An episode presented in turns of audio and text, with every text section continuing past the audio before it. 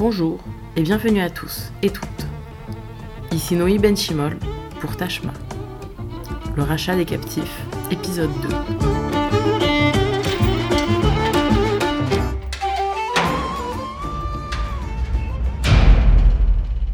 Alors la dernière fois, je m'étais proposé une petite réflexion euh, plutôt politique autour de, de métamorphose, de rapport à la fraternité.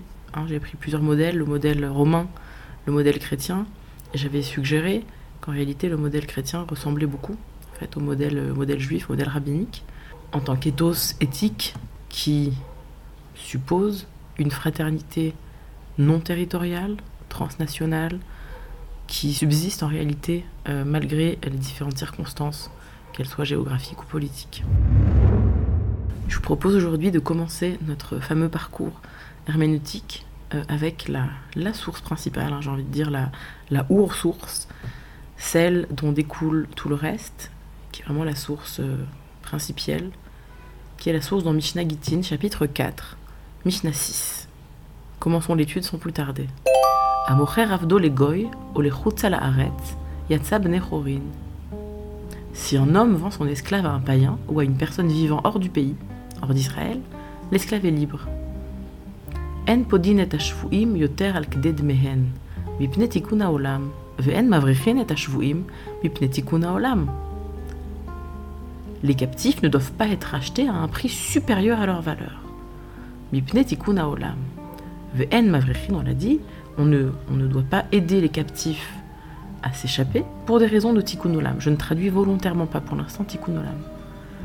Rabban Shimon ben Gabriel, Omer, mipne takana tashvu'in. Gamliel objecte que la raison pour laquelle euh, on n'empêche pas les, on n'aide pas pardon les captifs à s'échapper, ça relève de la takana tashwim, de la de l'édit relatif au, au bien-être des captifs. Ve'en lokrim sfarim, tfilin ou mezuzot minagoim, yoter al mehen, mipne tikkun haolam. On n'achète pas de rouleaux de Torah, de phylactères et de mezuzot aux gentils à un prix supérieur à leur valeur pour des raisons de tikkun olam. Alors, il faut déjà préciser que notre Mishnah, elle commence comme souvent la Mishnah, au milieu, par un, détail, par une exception à une règle qui n'est pas précisée, qui n'est pas dite, mais qui est sous-entendue. La règle étant que on doit racheter les captifs. Et cette Mishnah vient introduire une exception à la règle de l'obligation de racheter les captifs. On a dit qu'il n'existait pas un de versets bibliques qui explicitait clairement l'obligation de racheter les captifs, mais que euh, cette obligation était déduite d'autres versets plus généraux relatifs euh, à la fraternité, à l'éthique et à l'obligation de ne pas laisser son frère en péril ou sa sœur.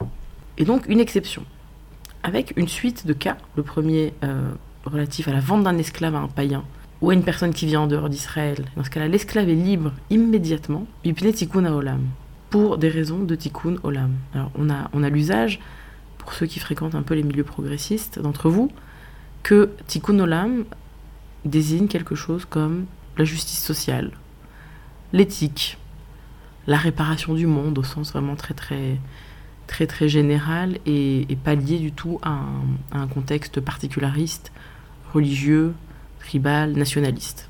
Quelque chose de très général, tikkun olam. Et ici on a, on a cette expression qui vient dans un, contexte extrêmement juridique et on voit bien les différentes ressemblances. On se dit ok, tikkun olam pour le cas des captifs, on entend par l'objection de Rabban Gamliel que Tikkun Olam, ça pourrait être lié à quelque chose comme la bonne marche du monde, pour ne pas enfreindre la marche du monde, pour ne pas modifier les conditions entre guillemets naturelles ou régulières de la marche du monde. Et du troisième exemple autour du prix euh, sur les biens sacrés, on entend l'idée de non-incitation. C'est-à-dire que si on n'achète pas des biens qui sont des biens sacrés, donc des biens individualisés, donc des biens euh, chers aux yeux des juifs, et que les juifs sont souvent prêts à payer très cher parce qu'on veut quelque chose de qualité, etc. On n'achète pas ces biens-là à un prix supérieur, et ici on, a presque envie de dire que, c'est, que la lecture est obligatoire de lire Mipnetikun Olam bah pour ne pas inciter en fait les, non-juifs à augmenter leur prix et à devenir de plus en plus gourmands. C'est intéressant parce que Mipnetikun Olam, Mishum Darke Shalom, comme Mishum Eiva, comme euh, d'autres euh, d'autres incises rabbiniques. euh, c'est vraiment des, expressions qui viennent à chaque fois ouvrir le droit de l'intérieur vers un au-delà du droit.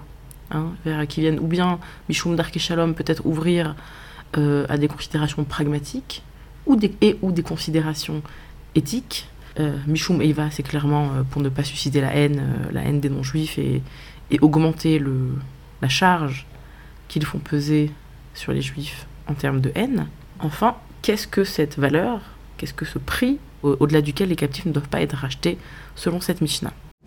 Alors, on sait que les captifs, dans l'Antiquité, étaient quasi immédiatement réduits en esclavage. Captivité équivalait à entrer en esclavage. Et donc, on peut supposer que la valeur qui est suggérée ici, c'est le prix sur le marché aux esclaves. Alors maintenant, même en termes de pricing des, personnes, si on, peut, dire ça, c'est d'ailleurs le titre d'un très bel article de Charlotte Font-Robert qui s'appelle Pricing Persons euh, sur la Mishnah. Il y a deux systèmes en fait euh, qui existent et qui sont parallèles et ou voire concurrents, qui qui marchent pas dans les mêmes domaines. Un premier qui est disons euh, objectif, fondé sur des critères, donc selon l'âge et le genre, et un autre système qui est fondé plutôt sur des valeurs subjectives. Par exemple, si un esclave sait, euh, je sais pas, coudre, compter, s'il est artiste et qu'il a une compétence que le maître cherche, alors dans ce cas-là, euh, il peut valoir plus cher au marché aux esclaves. C'est un peu, c'est en fait deux systèmes parallèles qui existent. Alors, qu'est-ce à dire? Pour quelle raison la Mishnah introduit-elle euh, une limitation au prix auquel on peut acheter, on peut racheter des captifs Si on, compare ce cas-là avec les autres cas de la Mishnah, alors on entend déjà l'idée de non-incitation, hein, l'idée qu'il ne faut pas ouvrir le, désir rapteur des non-juifs en montrant que voilà, une fois qu'on a fixé un prix, hein, ça, ça devient le prix de référence et ensuite il faut, s'aligner, comme on dit. Alors la Gemara, dans, dans, dans Bavli, dans, dans Gittin, 45a, elle pose deux alternatives.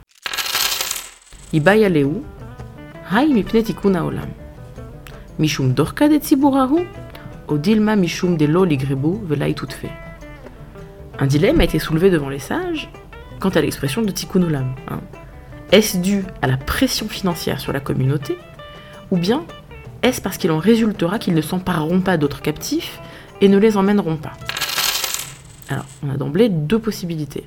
Cette limitation, est-ce qu'elle est liée au fait que le rachat des captifs relève de la location de biens publics, de l'impôt, de la tzedaka, de la charité, donc euh, des biens publics, d'un bien commun, que chacun va participer. Et donc, vu que chacun va participer, eh bien, celui qui alloue le bien commun, il doit faire attention à ne pas trop charger la communauté. Il y a une obligation de justice, en fait, d'équité vis-à-vis de tous. Ou bien, deuxième possibilité, est-ce pour la raison de non-incitation que nous entendions déjà dans la Mishnah Pour ne pas inciter les gens à, voler encore plus de juifs.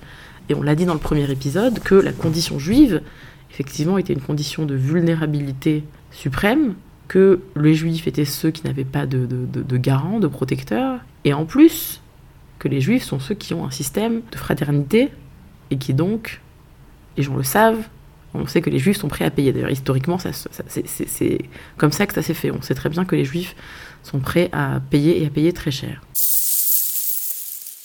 L'Agmara enchaîne ensuite sur une agada, une histoire, un cas réel. Tashma, viens et écoute. On a ici le nom, la source du nom euh, de notre bête midrash. Viens et écoute. Ceci était une pub. Bardarga, Parka Livratia, Betlassar Alfei. L'histoire de Lévi Bardarga qui avait racheté sa fille, qui avait été capturée avec 13 000 dinars d'or. Donc d'emblée, on a une exception, on a la règle, et la Gemara dit Mais attends, attends, attends, moi j'ai entendu, il y a une histoire d'un bonhomme qui lui a enfreint manifestement cette interdiction, puisqu'il a racheté sa fille pour 13 000 din- dinars d'or, qui est une fortune colossale. Amar Abaye, Uman le malan di birtzon chachamim avad, dilma shelo birtzon chachamim avad. Abaye objecte et dit mais qui, nous dit que de cette histoire on peut déduire quoi que ce soit sur la règle, puisque rien ne nous dit qu'il agit conformément aux souhaits des sages. Peut-être qu'il a agi contre la volonté des sages. Alors on a en quelques lignes ici quelque chose d'extraordinaire. On a d'abord, vous voyez la structure de la, de la Souga. On a d'abord l'alternative. Comment comprendre la Mishnah Il y a deux pistes concurrentes qui sont possibles. Ensuite, on passe à la Haggadah, à l'histoire. Quant au lien entre nomos et narrative, entre Haggadah et Alacha, hein, on a longtemps pensé, la recherche a longtemps pensé que la Haggadah venait euh, simplement raconter des histoires réelles euh, et qu'il n'y avait pas forcément de lien avec la Halacha. Or, c'est pas du tout le cas dans la recherche récente où on, analyse le rapport entre Halacha et Haggadah de façon beaucoup plus fine, beaucoup plus dialectique, beaucoup plus articulée, où on se dit qu'en réalité, souvent, la Haggadah a fonction, non pas de, parfois de montrer les limites de la Halacha, parfois de la subvertir carrément, de lui faire une objection, euh, et d'opposer aussi parfois le réel à la règle. Et à mon avis, c'est le cas ici, puisque Lévi Bardarga a racheté non pas un captif en général, hein, n'est pas c'est pas un captif de papier qui se trouve dans un texte de droit, c'est sa fille. Et le texte est extraordinaire à un autre égard, puisque Abaye exprime quelque chose de la conscience des sages de la propre limite de leur autorité. C'est qu'ils savent très bien qu'ils euh, ne relèvent pas d'une autorité politique absolue, mais bien d'une forme d'autonomie basée sur l'adhésion volontaire des individus. Et donc, Agmara ne, décide pas, ne nous dit pas si Lévi Bardarga a agi ou pas selon les souhaits des sages, mais on sait qu'après, comme c'est utilisé, c'est bien utilisé comme une exception valide, c'est-à-dire que on comprend pourquoi il a, il a racheté sa fille à lui. Et voyez, on voit déjà d'emblée, à mon avis, cette opposition entre parler en théorie et quand on parle d'un individu précis, d'une rencontre, d'un lien fort, particulier, qui individualise le captif. Et en fait, c'est évidemment ça que, pour, pour, revenir quelques secondes à notre actualité, c'est ça que font, euh, qu'essayent de faire les familles des victimes, des captifs à Gaza et euh, les gens qui les soutiennent, c'est de rappeler à chaque fois que c'est pas simplement un nombre, que ce sont à chaque fois des mondes, chaque fois un monde entier de sentiments, de peur, de crainte, d'espoir, de projets, que cette personne est intégrée dans un système familial, amical, social, politique, etc. Vous voyez, l'idée c'est de toujours rappeler, pour créer en fait l'idée d'identification aussi, qu'on ne pense pas simplement en termes de, euh, de risque, balance risque-bénéfice, on n'est pas tous des... Ce serait terrible que chacun d'entre nous pensions comme un décideur politique. Euh, ça c'est un métier qu'on n'en vit pas, mais c'est du devoir des citoyens, en fait, de chacun, de euh, se rendre compte que ça aurait pu être nous, ça aurait pu être nos enfants, nos frères, nos sœurs ou nos parents. Et on revient à l'Agmara avec le commentaire des Tosfot sur notre page. Tosfot, hein, comme vous le savez sans doute, euh, donc les tosafistes, les glossateurs français du Moyen Âge, de l'école de Rachi, beaucoup de descendants de l'école de Rachi, anticipent en fait une difficulté. Comment ils fonctionnent En général, ils, objectent, ils, mettent en, parallèle plusieurs sougiotes très éloignées dans l'Agmara. Ça peut être quelques pages plus loin, mais ça peut être aussi dans d'autres traités euh, de l'Agmara ils vont voir qu'il y a un problème, que, ce qu'on dit ici n'a pas l'air de fonctionner avec ce qui semble être dit dans une autre Sugia, et donc ils vont collecter comme ça les objections et essayer de résoudre ces contradictions.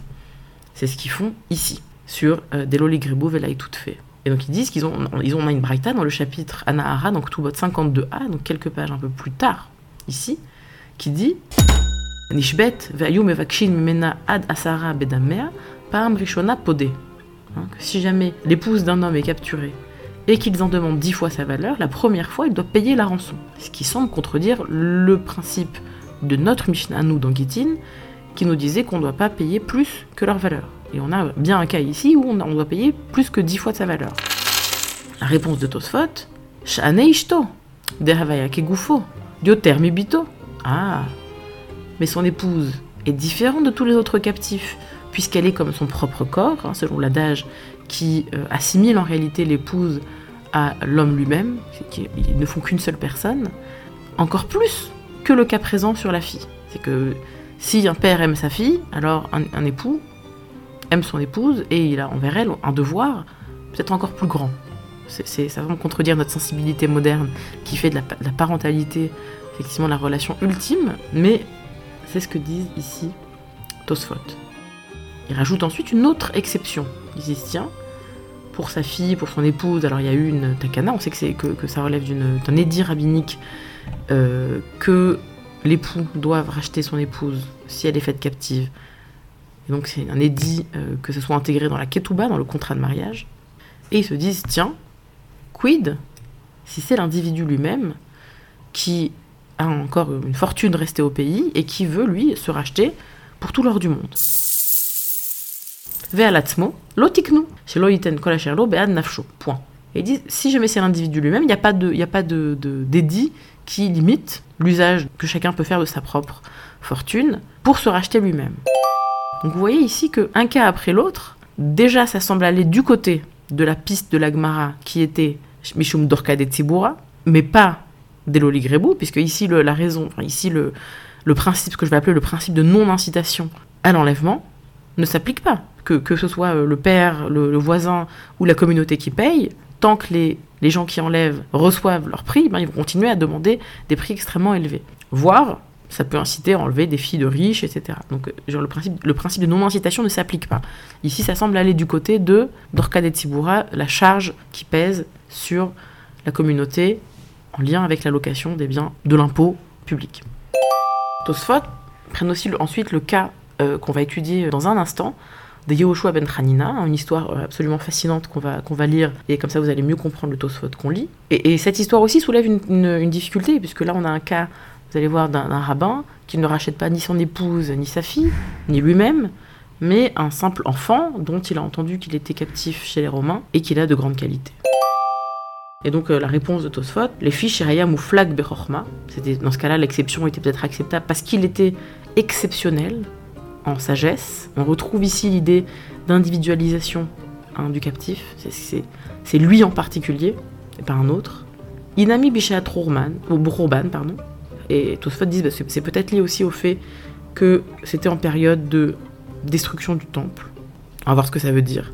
Est-ce que ça veut dire que, bah, de toute façon, on sait très bien que dans l'histoire, dès qu'il y a eu. euh, dès que les empires ont détruit Jérusalem, eh bien, ils ont emmené les, élites judéennes en exil. Et donc, dans tous les cas, on va se faire enlever. Et donc, ici, que si on peut se sauver, on se sauve. Et que cette idée de limitation, de faire comme si on était dans, dans une période normale où on a une communauté qui va racheter, que ça va changer quelque chose à l'incitation, dans tous les cas, on nous enlève. Et donc, ça change rien. Ou alors, on peut entendre Robin Abaït dans un sens beaucoup plus euh, large, euh, plus structurel, de dire que en période de guerre, ou en période de crise.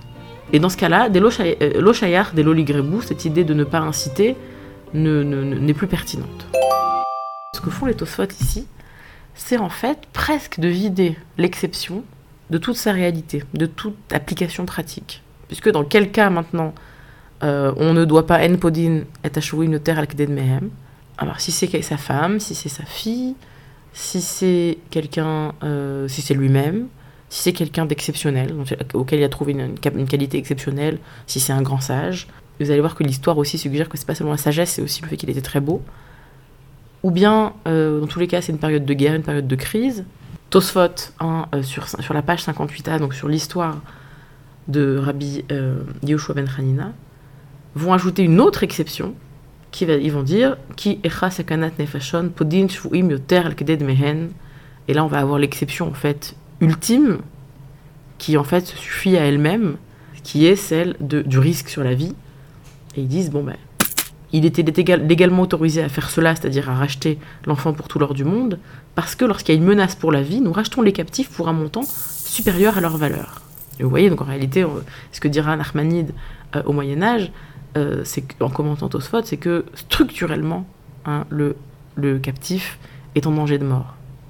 Et donc en réalité, cette exception-là, et c'est ça qui m'intéresse en fait dans ce mouvement herméneutique, c'est qu'elle a d'emblée et tout de suite été non pas contournée, mais qu'on a vraiment limité la portée. En réalité, je vois, je vois pas un cas où elle puisse s'appliquer.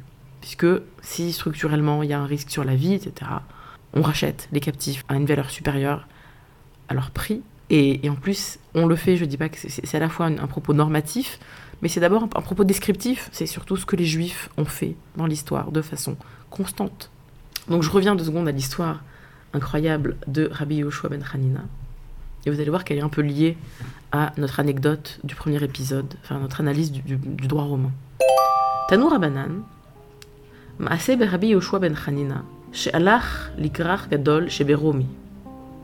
אמרו לו, תינוק אחד יש בבית האסורים, יפה עיניים וטוב רואי, וקבוצותיו סדורות לו טלטלים. Il y a eu un incident impliquant Rabbi Yehoshua ben Hanania qui s'est rendu un jour dans une grande ville de Rome où on lui a dit il y a un enfant, vous avez entendu un enfant juif, un, des vôtres, en prison qui a de beaux yeux et une belle apparence, et ses cheveux bouclés sont arrangés en mèches. Alors, Ahmad al-Petach beta asurim, Amar Minatan limshisa Yaakov Israël les. Alors il alla se placer à l'entrée de la prison et il dit comme s'il se parlait à lui-même. Qui a donné Jacob comme butin? Qui a livré Jacob au pillage et Israël aux brigands?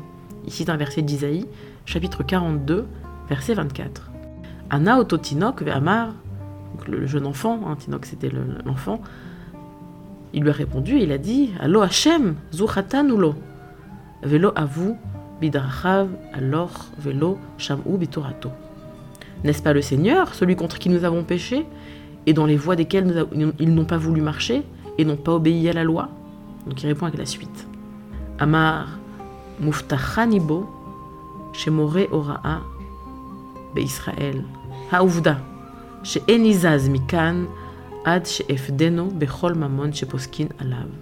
Rabbi Yoshua a dit Je suis certain que si on leur donne l'occasion, cet enfant, émettra des décisions à l'Afrique en Israël. Il sera moré au Ra'a. Et il ajouta Je prête serment de ne pas bouger d'ici tant que je ne l'aurai pas rançonné pour la somme d'argent qu'ils vont fixer pour lui.